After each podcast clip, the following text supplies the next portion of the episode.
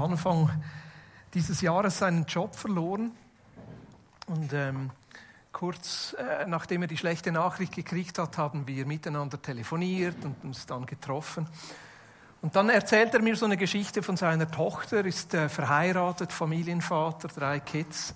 Und dann sagt er so, er hätte seiner Familie erzählt, eben wie ähm, herausfordernd das für ihn ist was für eine Niederlage, was für ein Versagen das für ihn ist. Und sagt so, ja, wisst ihr Kinder, manchmal gewinnt man, manchmal verliert man. Seine jüngste Tochter interveniert und sagt, nein, Daddy, das ist falsch. Manchmal gewinnt man, manchmal lernt man. Und mit dieser Anekdote möchte ich euch zum letzten, zur letzten Predigt dieser Gottesdienstserie Gut Leben, Gut Enden äh, begrüßen. Boris Eichenberger, für die, die mich nicht kennen, wir ändern die Predigtsprache immer so auf Hochdeutsch, vor allem für unsere ähm, Gäste aus nah und fern. Äh, und ich freue mich, diese Themenserie mit euch heute abzuschließen, mit nicht, diesem nicht ganz einfachen Thema. Wie können wir gut mit Versagen, mit Rückschlägen, mit Niederlagen umgehen? Ich habe extrem Freude äh, an dieser Predigtserie. Ähm, wir planen ja immer im Frühling, äh, kommen wir ganz unterschiedlich zusammen, alle, die irgendwie mit dem Gottesdienst zu tun haben und hören miteinander auf Jesus und bereiten dann miteinander vor und man weiß dann nie so genau, wie eine Predigtserie rauskommt. Und wenn ich dann so zurückblicke, denke ich immer, wow, ist so toll, was Jesus da zusammengestellt hat. Diese unterschiedlichen Themen, diese Vielfalt. Und wenn du das eine oder andere verpasst hast, man kann das immer nachhören bei uns als Podcast. Und es lohnt sich wirklich, da diese unterschiedlichen ähm, Beiträge zu dieser Frage, wie können wir gut leben, aber vor allem auch, was braucht es, damit unser Leben auch langfristig zu einem guten Ende kommt, ähm, wie ähm, das nochmal auf sich wirken lassen. Auch die wir haben ja ein Thema ausgeklammert und das ist, wie geht es dann nach dem Tod weiter? Ähm, vor allem in Bezug auf Himmel und Hölle, haben wir einen Morgen gemacht, heißes, heißer Kaffee, heißes Thema und drei Sichten der Hölle beleuchtet. Ähm, da bin ich jetzt dran, die Videos aufzubereiten und die stehen dann zur Verfügung, nicht gerade zum Weitergehen, sondern mehr mal zum Dreinschauen. Aber das war ein ganz toller Morgen, ich habe das sehr genossen. Aber heute geht es nicht um den Himmel und es geht nicht um die Hölle, sondern es geht ganz praktisch um die Frage, wie gehen wir mit Niederlagen um? Wie gehen wir mit Rückschlägen um? Wie gehen wir mit unserem eigenen Versagen um? Und einfach diesmal vorausgesetzt, ähm, leider, leider gibt es diese schmerzhaften Erlebnisse und Herausforderungen. Es wäre ja so schön, wenn das Leben so einfach wäre, wenn es das nicht gäbe. Und manchmal sind so Niederlagen die Folge unserer falschen Entscheidungen. Und manchmal sind so Rückschläge auch die Folge von Entscheidungen von anderen Menschen, die uns dann treffen, die sehr ungerecht und gemein sind. Und, und ich glaube, das ist vor allem für uns als Christen wichtig, es geschieht auch, wenn wir an Jesus glauben und ihm nachfolgen. Jesus verspricht uns nie ein einfaches Leben. Auch trotz Glauben, trotz Gebet gibt es immer wieder Situationen in unserem Leben, die uns an die Grenze bringen, manchmal sogar überfordern, die uns herausfordern und sagen, okay, was mache ich jetzt mit dem? Und deshalb ist es gerade umso wichtiger, da mal hinzuschauen und sagen, okay, wie gehe ich jetzt persönlich mit solchen Niederlagen, mit solchen Rückschlägen, mit solchem Versagen auch persönlich, wie gehe ich damit um? Und ich merke, es sind so wie zwei Dinge, die da hineinspielen. Das eine, was hineinspielt, ist, wie wichtig war es mir? Und das zweite ist, wie bin ich gestrickt als Person? Was meine ich damit? Wie wichtig war es mir? Ich habe ja mal Schule gemacht und Kanti und ein bisschen studiert und so und ich habe mich zurückerinnert an diese Zeit der Kantonsschule, das war eine super Zeit. Aber so die Rückschläge, die ich hatte im Französisch, die haben mich gar nicht gekümmert diese Niederlagen und dieses Versagen, muss ich zu meiner Schande fast sagen, am Ende habe ich spekuliert, dass ich irgendwie noch mit einer Vier durchkomme. Es war dann trotzdem ein bisschen besser, das war nur Gottes Gnade. Aber das war mir einfach nicht so wichtig. Hingegen dieser Zeit habe ich Tennis gespielt. Im Tennis zu verlieren, vor allem gegen meinen Vater. Das fand ich ganz schlimm. Und ich muss also sagen, ich habe ihn nie geschlagen. Das war einfach die respektvolle Art. aber so ist es doch. Gewisse Dinge sind uns wichtiger und gewisse andere Dinge sind uns nicht so wichtig. Und so inner, unsere innere Haltung zu äh, dem, was wir dann als Niederlage oder Rückschlag bewerten, macht auch ein bisschen damit, wie, wie gehen wir damit um. Ein Kratzer im Auto ist mir jetzt nicht so wahnsinnig wichtig und ich hoffe dir auch nicht. Ja, aber ich habe mal jemanden getroffen, das war auf einer Fähre. Jonas hat das Auto, äh, die, die Türe ein bisschen zu weit. Da gab es ein ganz kleines Nacki beim Auto des Nebenbesitzers und er hat dann 600 Euro von uns gekriegt, um das wieder aufzubessern. Und dann denke ich, wie kann einem das Auto nur so wichtig sein?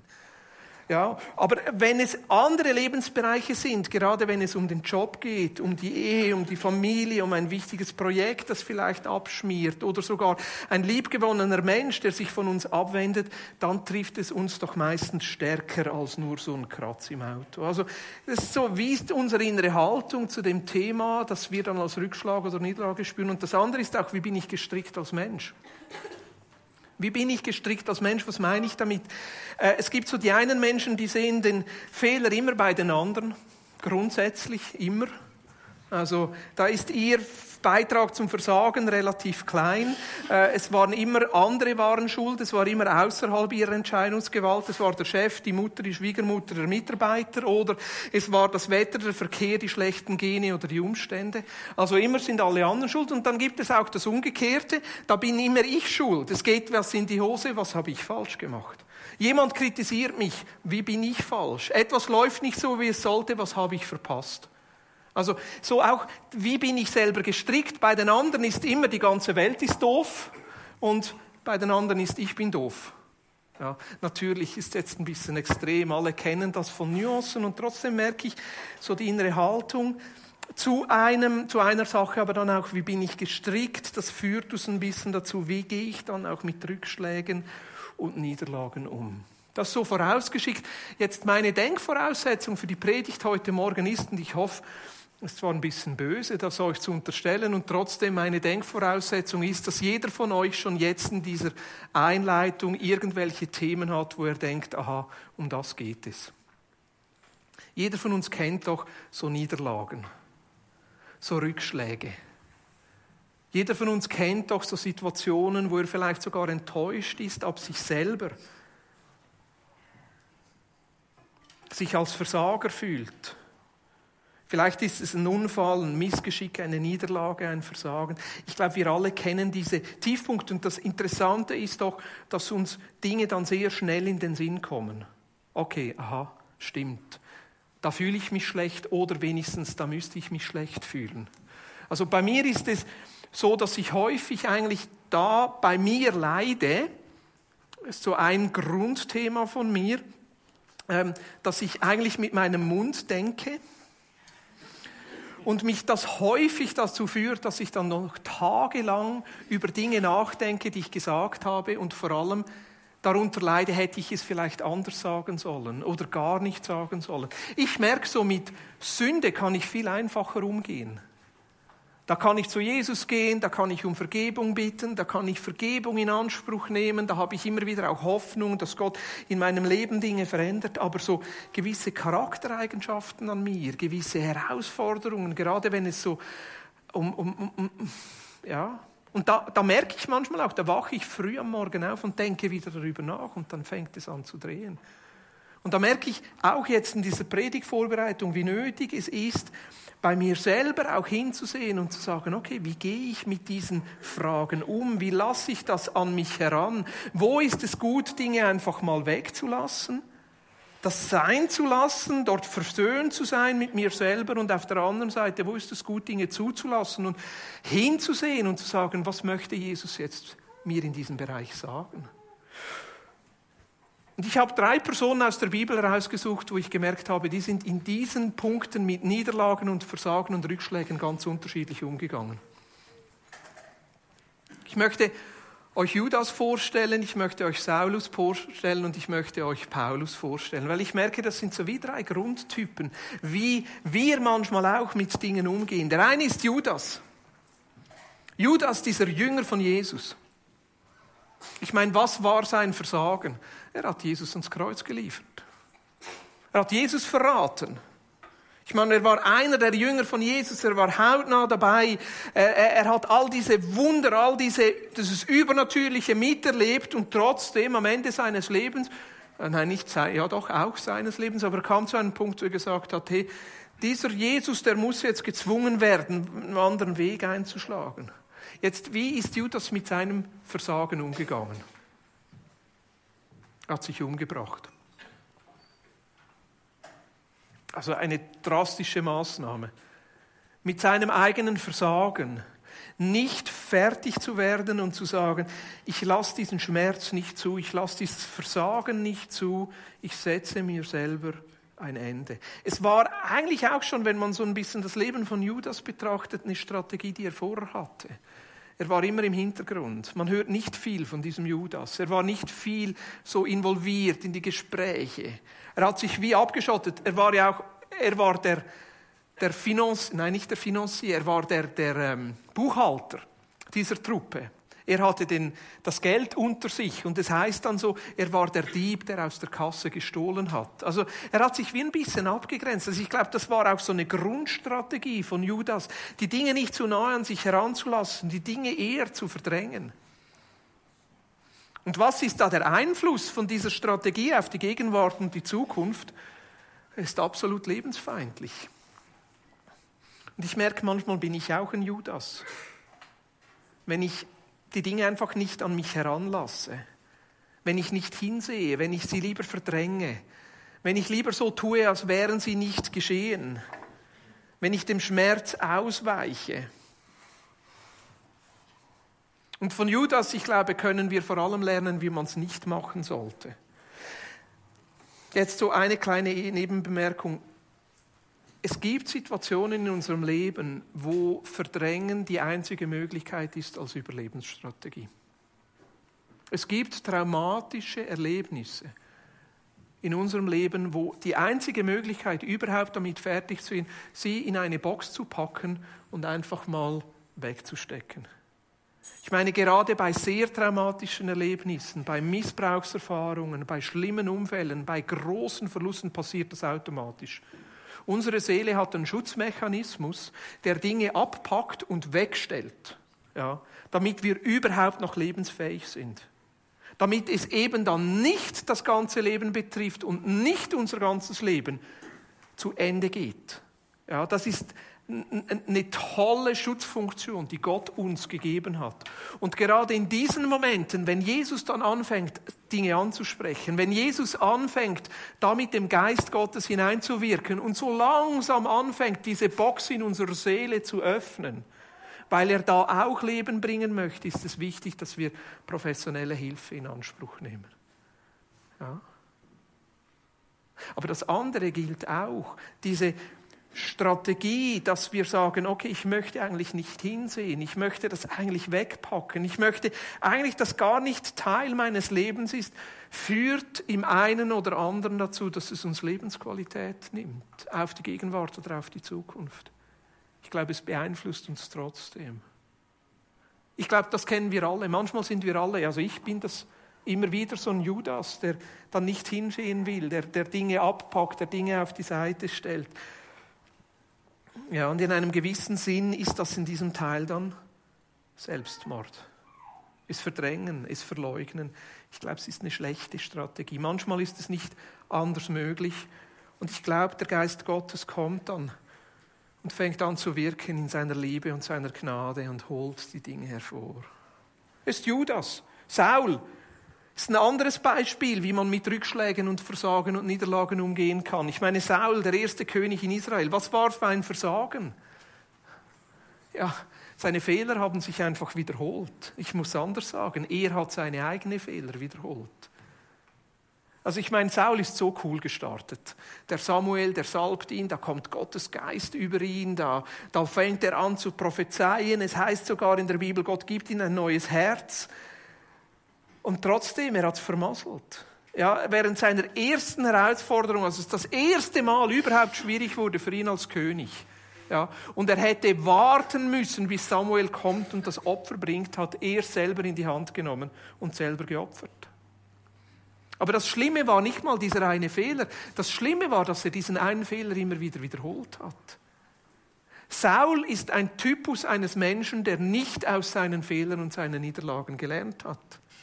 Beim zweiten Mal, wo es schwierig wurde, hat er einen doofen Schwur geleistet, dass niemand etwas essen durfte und das ging in die Hose.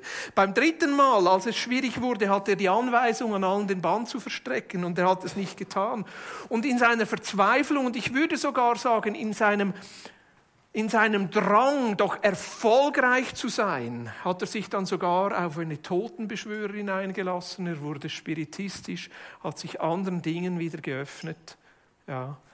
Und sein Ende war eigentlich selber ein schmerzhafter Tod und sogar, dass Gott seine Herrschaft weggenommen hat und es jemand anderen gegeben hat. Das hatte sogar dann Konsequenzen für seine Kinder. Also wie, wie ist Saul mit seinen Niederlagen umgegangen? Er wollte einfach nichts daraus lernen. Also so, Gott in seiner Gnade hat auch Saul immer wieder Angebote gemacht und hat äh, Samuel geschickt. Gott in seiner Gnade hat sogar David zu Saul geschickt, damit Saul lernen könnte. Aber er hat all diese Hilfsangebote nicht angenommen und ist einfach stur weiter seinen Weg gegangen. Ich glaube vor allem in seiner in seinem unbändigen Stolz und in seinem Wunsch, doch irgendwie Erfolg zu haben, hat er all diese Hilfsangebote abgelehnt und am Ende ist er grandios gescheitert. Und trotzdem merke ich, wie ich auch immer wieder Saul bin. Und ich Hilfe, Unterstützung, die von außen kommt, nicht wirklich annehmen will. Wenn der Schmerz von dem, wenn ich mit mir selber konfrontiert bin, so die negativen Gefühle fast zu hoch sind, dass ich nicht hinschauen will, dass ich es nicht annehmen will, dass ich meinen eigenen Weg gehen will und manchmal wirklich diese Chancen verpasse, zu wachsen und zu lernen. Das dritte Beispiel, was ich heute Morgen mit euch anschauen will, wie wir mit unseren Niederlagen und Versagen umgehen können, ist Paulus. Ich meine, Paulus hatte ja wirklich einen krassen Start in sein Leben mit Christus. Und eigentlich finde ich, der, der am meisten versagt hat am Anfang, ist Paulus. Ich meine, er hat Leute umgebracht. Er hat Christen gefoltert. Er hat sich sogar Briefe erbeten, diese Christen auszulöschen. Und ich überlege mir manchmal, ist Paulus nicht ab und zu später Menschen begegnet, die er vorher ins Gefängnis geworfen und sogar gefoltert hat? Vielleicht kommt er irgendwie so in einen Gottesdienst, vielleicht nicht gerade in Aarau, sondern sonst wo, kommt in einen Gottesdienst hinein und trifft da vielleicht, weiß auch nicht, den Josef. Und vielleicht fünf Jahre vorher hat er den Josef ins Gefängnis gesteckt, ihm die Zehennägel ausgerissen, ihm die Finger gebrochen. Ja, also ich weiß auch nicht, wie sie genau gefoltert haben, aber ungefähr so stelle ich mir das vor. Und dann kommt vielleicht der Josef mit seinem verkrüppelten Finger und zeigt auf ihn. Wie ist da Paulus mit seinem Versagen umgegangen? Vielleicht ist Paulus mal in einen Gottesdienst gekommen und er hat die Witwe einer, eines Mannes getroffen, an dessen Tod er schuldig war. Also ich meine schon ein bisschen krasses Versagen, oder? Ihr seid so still. Denkt ihr, er ist weit, weit weg, das geht mich nichts an. Ja, das war Paulus. Ich, äh, vielleicht noch ein anderer Gedanke, vielleicht war das auch der Grund, dass Paulus sehr missional motiviert war und möglichst schnell weg wollte. Ich sage nur vielleicht. Nein, ich denke natürlich nicht, aber ich meine, Paulus war schon immer wieder mit dem konfrontiert. Und er hat selber dann die Dinge auch verarbeitet. Äh, Im Philipperbrief zum Beispiel sagt er im Kapitel 3, Vers 12 bis 14, ich will nicht behaupten, ich hätte dies alles schon erreicht oder wäre schon vollkommen. Aber ich arbeite auf den Tag hin, an dem ich endlich alles sein werde, wozu Christus mich errettet und wofür er mich bestimmt hat. Nein, ich Liebe Freunde, ich bin noch nicht alles, was ich sein sollte, aber ich setze meine ganze Kraft für dieses Ziel ein, indem ich die Vergangenheit vergesse und auf das schaue, was vor mir liegt. Versuche ich das Rennen bis zum Ende durchzuhalten und den Preis zu gewinnen, für den Gott uns durch Christus Jesus bestimmt hat. Paulus zeigt hier so dieses Spannungsfeld aus, wo er sich bewusst ist, was da in seiner Vergangenheit liegt, was da für Niederlagen, für Versagen liegt. Und er geht sehr bewusst damit um, dass er sagt, ich bin nicht vollkommen, auch jetzt noch nicht. Es gibt immer noch Dinge in meinem Leben, die nicht gut sind, aber ich lasse mich davon nicht abhalten. Ich lasse mich davon nicht abhalten, Christus nachzufolgen. Ich lasse mich davon nicht abhalten, auf Christus zu schauen und diese Zukunft zu ergreifen. Ich finde das spannend, wie Paulus mit dem umgeht, wie er beide Elemente irgendwo in der Balance hält und sagt, nein, ich schaue nicht einfach weg, ich verleugne das nicht einfach, ich tue nicht einfach so, als wäre alles gut und trotzdem, ich behalte die Hoffnung für die Zukunft. Jetzt so vier Gedanken, wie wir mit unserem eigenen Versagen, wie wir mit Niederlagen umgehen könnten. Das erste, und eigentlich ist das ja die Grundlage unserer Christsein, aber einfach, dass wir uns neu bewusst werden, dass mein Versagen nicht definiert, wer ich bin.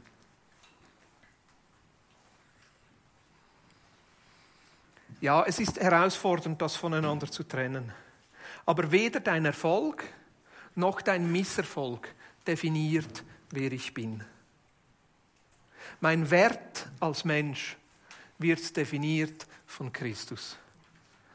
Weder mein Erfolg noch mein Misserfolg definiert, wer ich bin.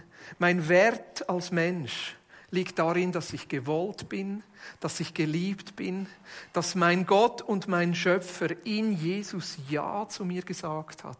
Und zwar mit all meinen Schwächen, all meinen Niederlagen, all meinen Zerbrüchen. Jesus hat Ja zu mir gesagt. Zwei Bibelstellen Matthäus 3 ist die Geschichte von der Taufe von Jesus. Und er hört da diese Stimme aus dem Himmel, wo Gott selber sagt, das ist mein geliebter Sohn, an ihm habe ich große Freude. Und jetzt mag der eine oder andere sagen, ja, aber das gilt für Jesus. Weißt du, das gilt für den Sohn Gottes. Er war ja perfekt. Aber in unserer Männergruppe haben wir gerade Johannes gelesen und da ist uns eine Bibelstelle nochmal neu bewusst geworden. Johannes 15 vom Weinstock. Hier heißt es, ich habe euch, und das sagt Jesus, genauso geliebt, wie der Vater mich geliebt hat. Bleibt in meiner Liebe. Also in der gleichen Liebe, wie Gott den Jesus, wie Gott Jesus geliebt hat, genau in der gleichen Liebe liebt Jesus dich. Und deshalb gelten diese Worte auch für mich.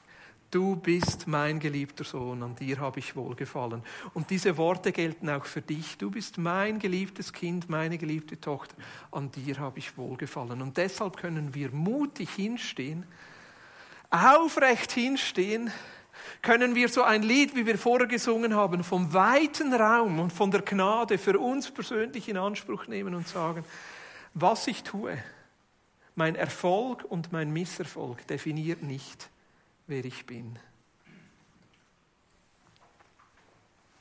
Das Zweite, und das ist ein bisschen, ich sage jetzt mal gefährlich, wenn ich das sage, ein bisschen komisch vielleicht im ersten Moment, aber ich habe gemerkt, mit meinen eigenen Versagen, mit meinen Niederlagen umzugehen, da hilft es auch zu wissen, dass ich gar nicht so wichtig bin.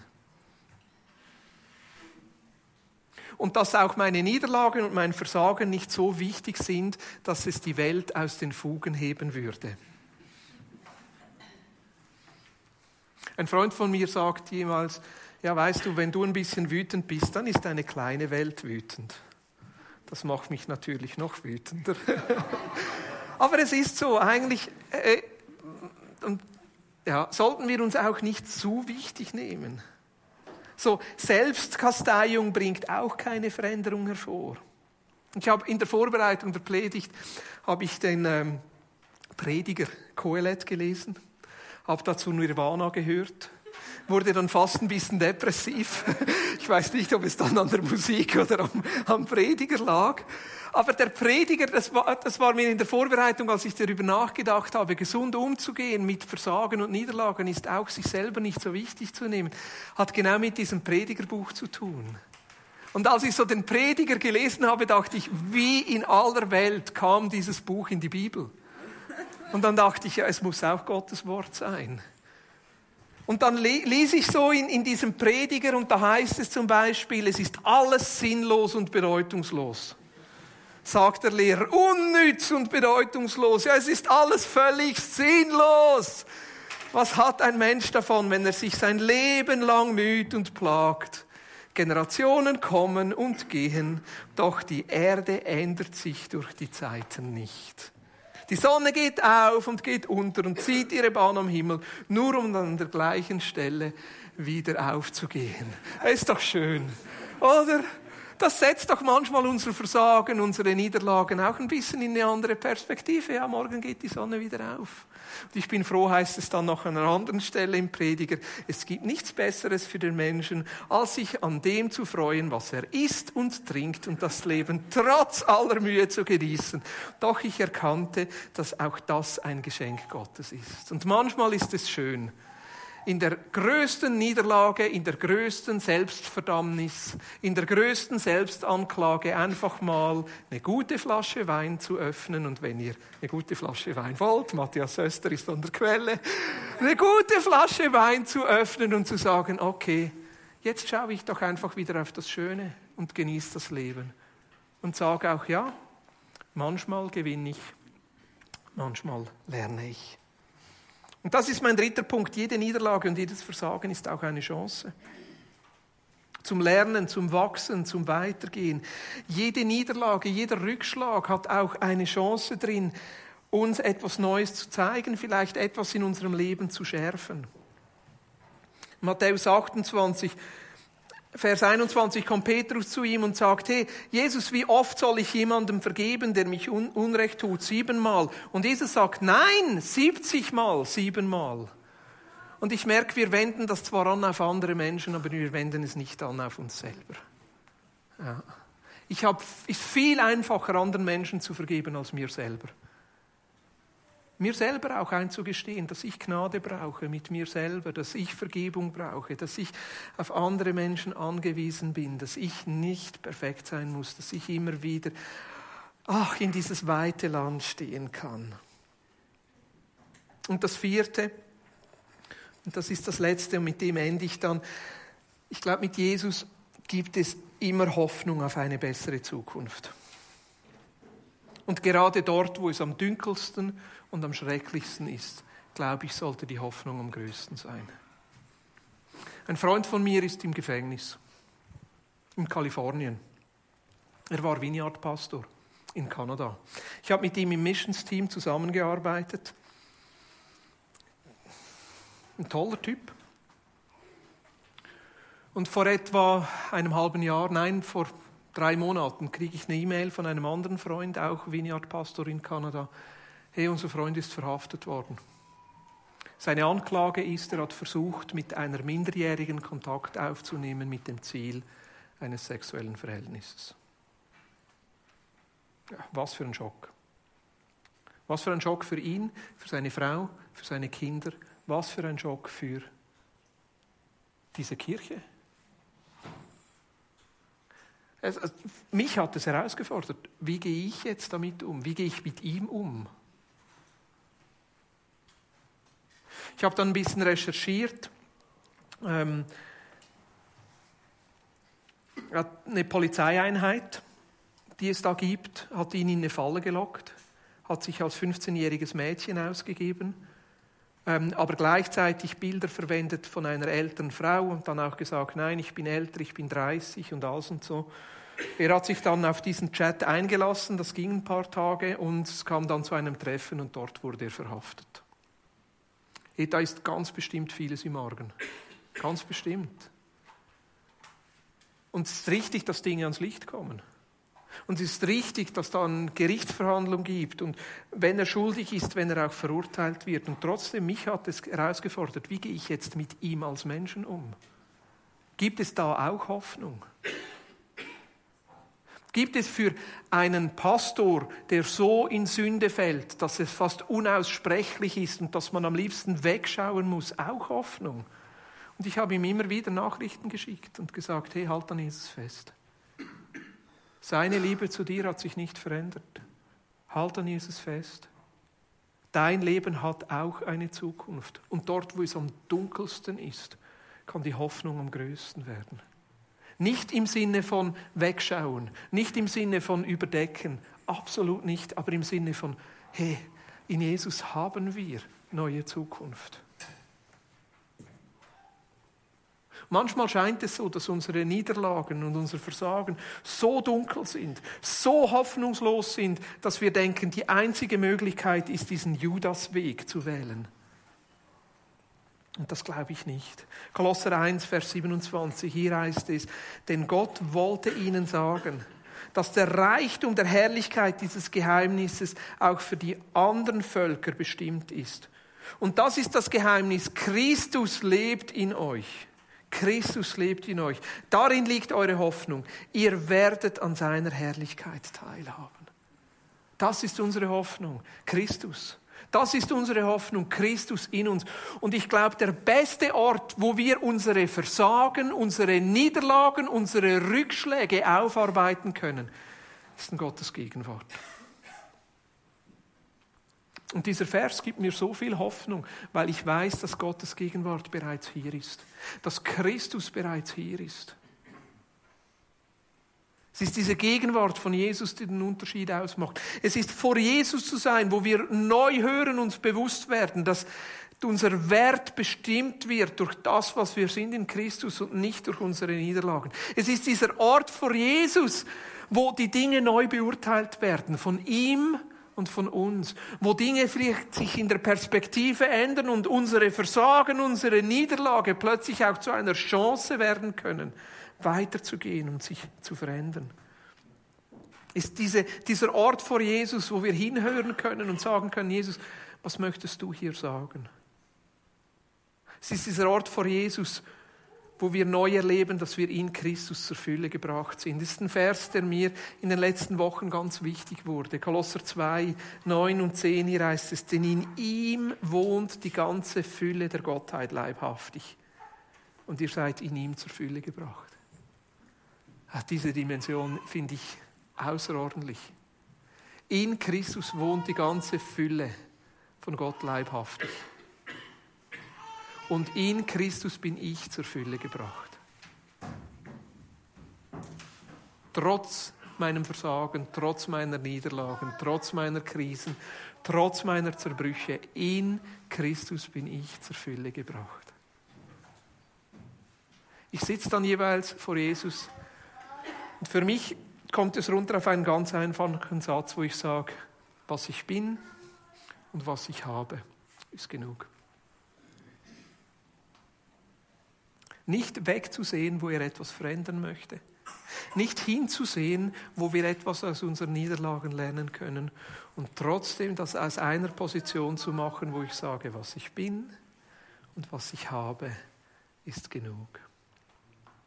Lass uns ein paar Minuten nehmen, wo wir einfach noch Jesus zu uns sprechen lassen. Ich habe drei Fragen, mit denen du das ein bisschen vertiefen kannst.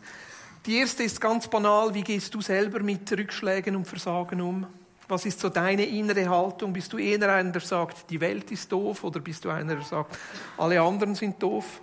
Nein, ich bin doof, das wäre die Alternative. Ja, wie, wie, wie, welche Rückschläge und Versagen schränken im Moment deine Gegenwart und Zukunft ein, weil sie dich immer wieder einholen, weil sie immer wieder so kommen und dich irgendwie gedanklich beschäftigen und dich gefangen halten? Und mit welchen Rückschlägen und mit welchem Versagen möchtest du neu in Gottes Gegenwart kommen und sie einfach vor Jesus hinlegen? Wo möchtest du Gottes Gegenwart einladen und sagen, Jesus, was die Veränderung bringt, ist vor dir zu sein. Wir nehmen uns so eins, zwei Minuten und dann, wenn es okay ist für euch, ich würde gerne starten mit diesem Lied Offenes Land. Ich finde, das passt unglaublich gut, dass wir nochmal zusammen aufstehen und dieses Lied singen und dann wirklich auch uns Zeit nehmen, einfach vor Gottes Gegenwart. Ich glaube wirklich, Jesus möchte da einfach Dinge in unserem Leben nochmal lösen.